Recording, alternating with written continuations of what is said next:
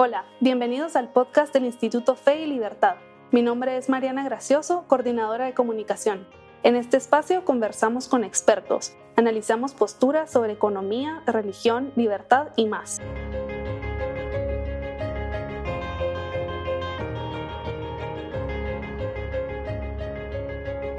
Bienvenidos al podcast del Instituto Fe y Libertad. Soy Gonzalo Chamorro y siempre es un placer conversar con cada uno de ustedes y en esta oportunidad presentarles a mi amada esposa Carolina Ruiz de Chamorro. Bienvenida a este espacio.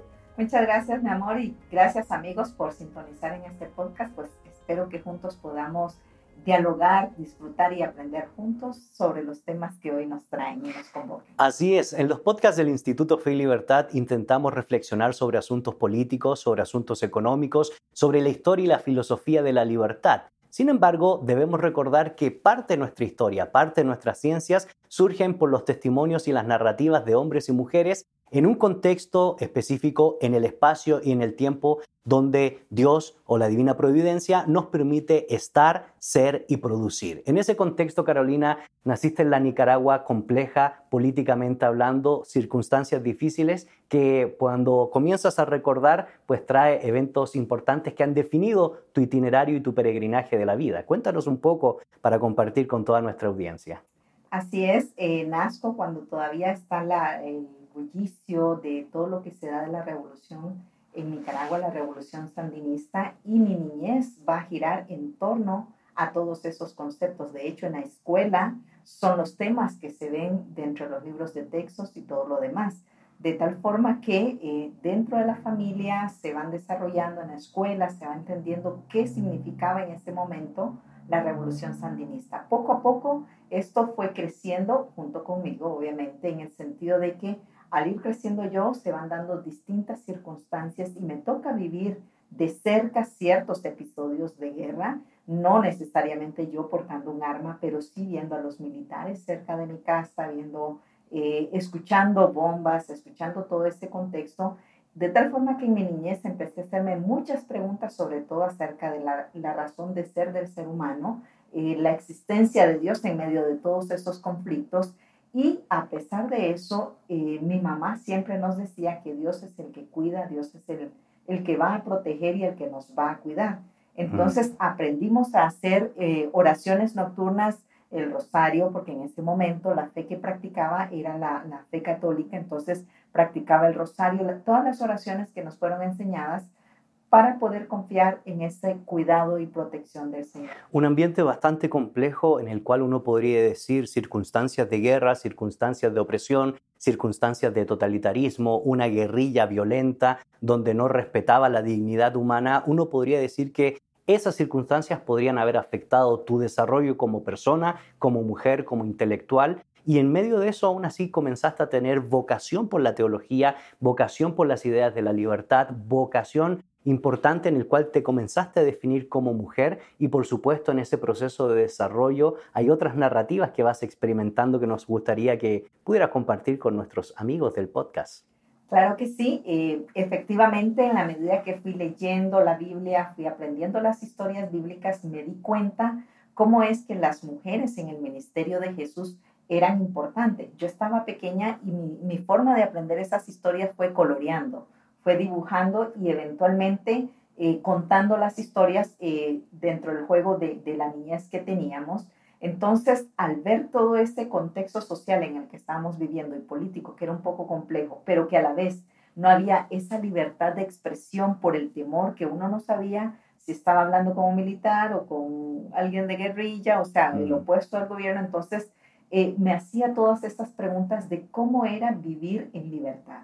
Pero cuando me encuentro, cuando Jesús les dice a, en este diálogo eh, a los fariseos y a los judíos, a todos los que, a la comunidad que tiene él, que al conocer la verdad, la verdad los hará libres, siempre me hice esta pregunta, ¿qué significaba esa verdad a la que se refería Jesús?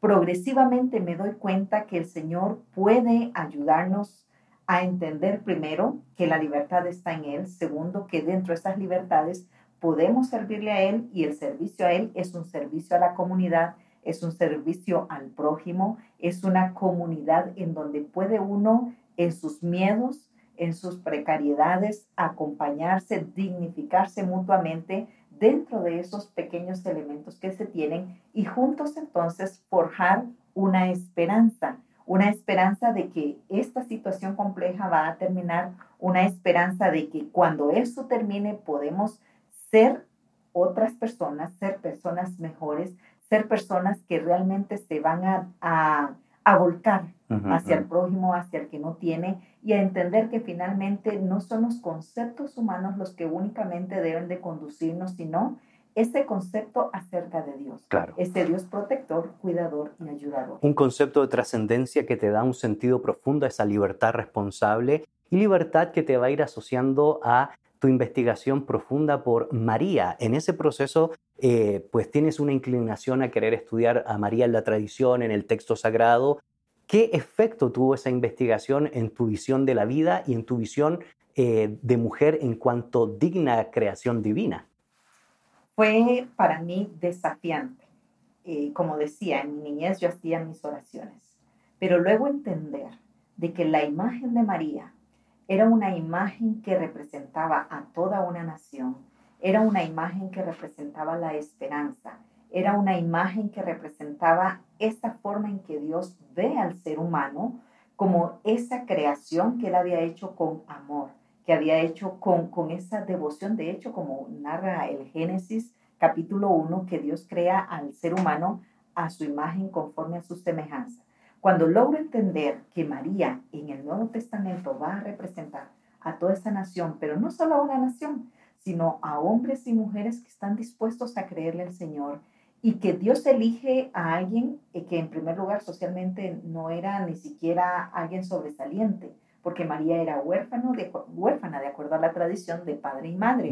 Entonces ella crece eh, dentro del templo, dentro de todas esas narrativas de su pueblo, recordando eh, lo que Dios había hecho en el Éxodo, recordando de cómo Dios había dado la tierra a su pueblo, recordando de cómo los reyes habían dirigido al pueblo y ahora está ella viviendo esa circunstancia compleja de que Roma está conquistando su nación, de que el helenismo está eh, conquistando su cultura, pero ella se aferra a algo, a la esperanza de la llegada de ese Mesías que le había sido prometido.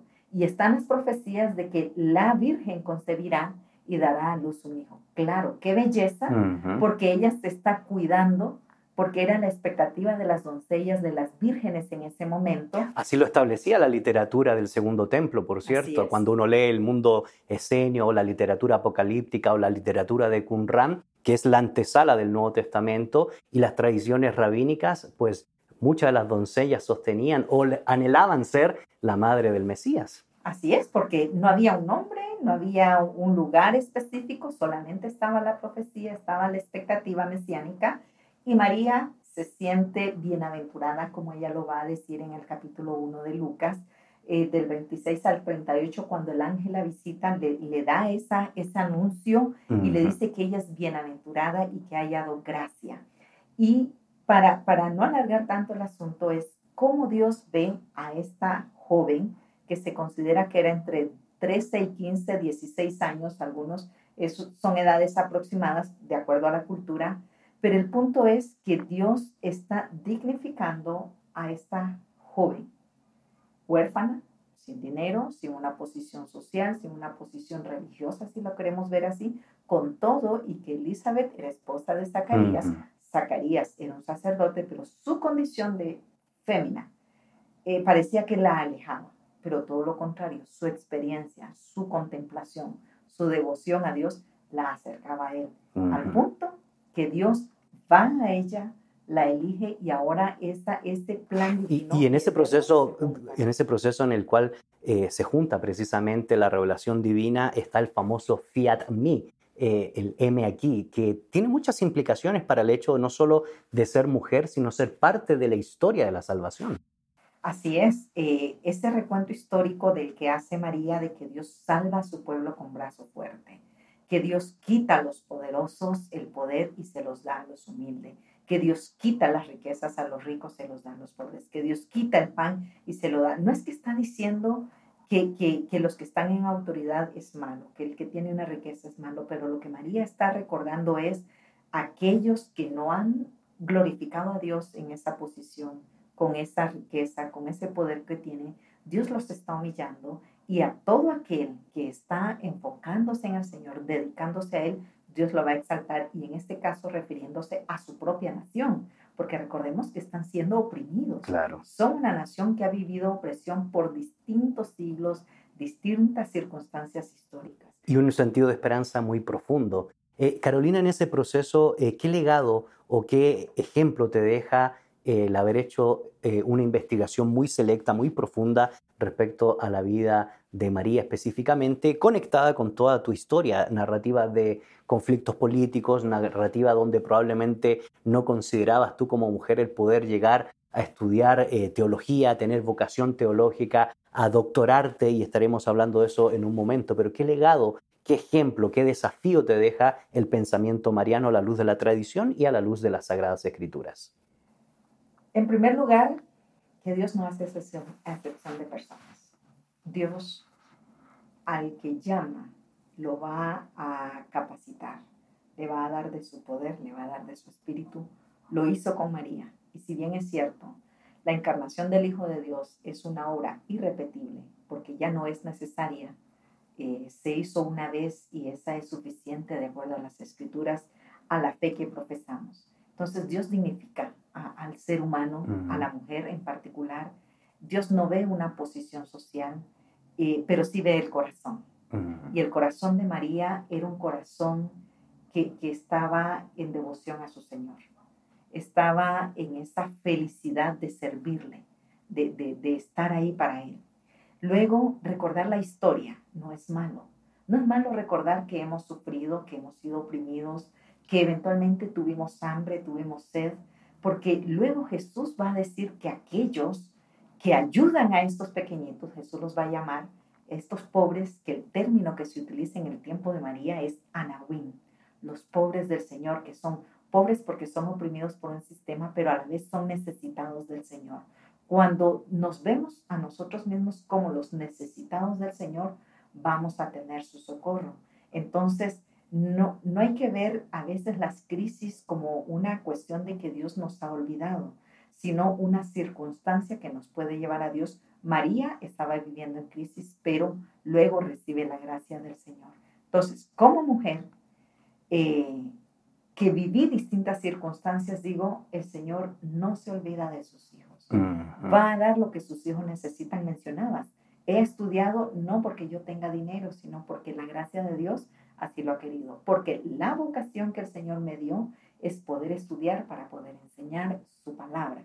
Y qué lindo es poder encontrar esa vocación que el Señor nos da, porque entonces sabemos qué es lo que Él espera de nosotros y hacia eso nos encanta. En otra ocasión, indudablemente, podremos reflexionar sobre tus estudios de María en el pensamiento patrístico, en la literatura latina o la literatura griega, en el pensamiento medieval renacentista, en el pensamiento moderno crítico y, por supuesto, en las realidades contemporáneas de cómo se ha estudiado el pensamiento mariano. Sin embargo, parte de tu itinerario no solo tiene que ver con el, contexto, el espacio y el tiempo en el cual naciste en Nicaragua, donde tuvieron que emigrar por causa de la guerra a Costa Rica junto con tu familia, sino todas esas experiencias de vida en medio de esperanza y dolor, eh, en medio de gracia y desgracia, has podido ver no solo la mano de Dios en tu vida, sino el desarrollo inherente a tus capacidades intelectuales y a tus intereses eh, en el mundo literario teológico. Pues precisamente tus estudios doctorales versaron sobre las virtudes teologales. En la vida los seres humanos nos movemos por las virtudes, el culto a la excelencia, la gravita, la troye, las virtudes cardinales, o qué mejor para nuestro contexto en el Instituto Fe y Libertad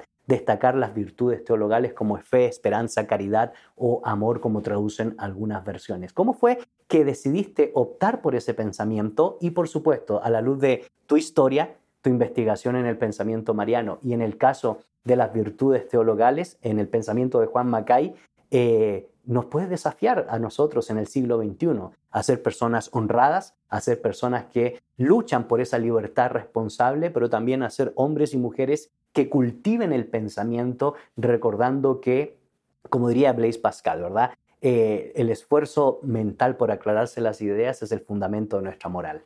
Así es. Eh, surge con la lectura de un pequeño libro de Juan Macay, se llama El Triángulo Rojo, pero era un triángulo invertido. Eh, para él, los tres extremos o los tres ángulos de este triángulo es el espíritu, el cuerpo y también eh, la profesión. Es la forma de cómo educar de manera integral al ser humano o en el ser humano. Y él pensaba, en este caso, él eh, estuvo con la Asociación Cristiana de Jóvenes, entonces, para él era importante. ¿En los Estados Unidos? Eh, en Latinoamérica. En Latinoamérica. En Latinoamérica. Juan Macay es un escocés que llega. A Perú. Llega en 1916 a Perú. Estuvo en Perú, estuvo en Paraguay, estuvo en México, estuvo en varios países latinoamericanos. Y su punto era poder ayudar a la formación profesional de los jóvenes. Pero eh, la filosofía educativa de, de, de esta asociación era precisamente ese triángulo rojo y lo explica, no tiene que ver nada con política del momento, tiene que ver con esos tres elementos en el proceso educativo de los jóvenes, el espíritu, el cuerpo y, bueno, la mente, la profesión. Entonces, al preguntarme cómo el creyente eh, puede ser relevante desde las escrituras o cómo entender si, si esto podría ser una metáfora de lo que encontramos en las escrituras, eh, pensé en, lo que el apóstol Pablo habla en Primera de Corintios capítulo 13 y que va a terminar ese capítulo diciendo que después de muchas cosas que uno podría hacer, pero que si no tiene amor, de nada sirve. Y al final dice que la fe, la esperanza y el amor son los que van a persistir y que de estos tres es el amor. Entonces, al leer este versículo y empezar a estudiarlo de manera pues pequeña, eh, me doy cuenta que tiene que ver con las virtudes teologales y digo, esta es mi metáfora, esta es mi analogía, cómo esto puede ser relevante en la educación teológica. Y me doy cuenta que efectivamente hay todo un desarrollo filosófico para que estas virtudes pudieran llegar a conocerse como virtudes teologales, porque primero fueron discusiones filosóficas detrás de cada uno de los conceptos, hasta que al final, bueno, Tomás de Aquino en, la Suma Teológica dedica el, tomo 7 de la Suma Teológica a estas tres virtudes. ¿Qué es lo esencial y cuál es el desafío? Todo lo que hagamos, todo lo que desarrollemos, debe de estar enfocada especialmente primero en, el elemento de la fe. De, de, qué creo para esto que estoy haciendo. En el elemento del amor. Lo hago porque amo lo que hago, amo a las personas a quienes sirvo, pero esencialmente la esperanza. Son tres virtudes que son inherentes, intrínsecas una de la otra. Porque creo, amo. Porque tengo esperanza, amo. Y porque amo, puedo eh, creer y puedo esperar. Entonces mm. van a estar inherentes en todo proceso de servicio, ya sea en el área de la educación, en la profesión, en la salud, en lo que sea. Entonces, pensar en, en, esa triada, en el comportamiento del ser humano para vivir con completa libertad, libertad de, los principios y valores como virtud, libertad con la fe que se profesa, libertad con las capacidades de acción que se hacen es esencial. Y por eso es que, como el apóstol Pablo, pienso, todo lo que podamos hacer va a ser muy bueno, pero si no lo hago con fe, no lo hago con esperanza y no lo hago con amor, y esto considerando que son virtudes dadas por el Señor, que por eso se les llaman eh, teologales, porque son ese regalo que recibe el creyente de parte del Señor. Eh, algunos escritores dicen que cuando recibe uno el Espíritu Santo junto con el fruto del Espíritu, amor, gozo, justicia, paz, bondad, benignidad, vienen las virtudes teologales inherentes. No es algo más, es un todo eh, del Espíritu Santo actuando en el creyente. Y, qué importante entonces es poder seguir reflexionando sobre esos temas. El tiempo se nos ha acabado, Carolina, y quisiéramos que ese sentido de libertad que tú has expresado, esa vocación teológica que tú has venido desarrollando a la luz del estudio de las Sagradas Escrituras, del pensamiento mariano, de las virtudes teologales en tu itinerario académico de estudios de posgrado pudiera ser también el fiel reflejo de la integridad de los políticos, de la integridad de aquellos que están inmersos en las vocaciones intelectuales y en las virtudes de transmitir principios. Sin embargo, es una temática que queda pendiente porque en estos días Nicaragua está sufriendo la opresión, está sufriendo el totalitarismo, está sufriendo la ausencia de principios que son producto de la revelación. Y la verdad es que eso nos daría otro podcast más, indudablemente podemos hacerlo en otra ocasión. Pero una palabra final, una palabra que tú quisieras dejar a nuestros estimados oyentes, auditores del podcast del Instituto Fe y Libertad, en torno a tu historia y a tu peregrinaje intelectual. Así es, eh, nuestra historia tiene que ser vista como esa línea de tiempo en el aprendizaje para decidir entender quién soy ahora. No podría entender el sufrimiento de guerra si no lo hubiese pasado, en las precariedades si no las hubiese pasado, estudiar las virtudes teologales si no la hubiese estudiado, entender cómo es que Dios significa a las mujeres si no hubiese estudiado a María.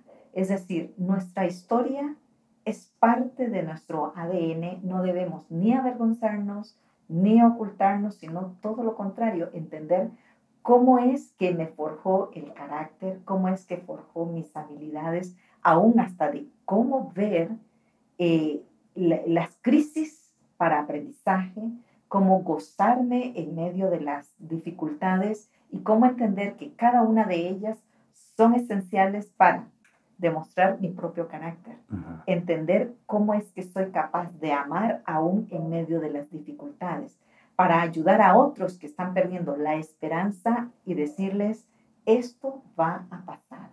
¿Qué aprendimos también después de que ha pasado la crisis? ¿Qué aprendimos y cómo este aprendizaje es importante para poder ayudar a otros a entender que aún la vida y la muerte no, morir no es malo, vivir no es lo único bueno que tenemos, mm. sino que en medio de esa vida podemos desarrollar grandes cosas que sean de beneficio a otros. Y si morimos al estilo del apóstol Pablo, para Cristo vivimos y para Cristo morimos. Pero el punto es, vivir es hacer aquello que te apasiona. Y aquello que te apasiona tiene que ser para dignificar a otro y para honrar.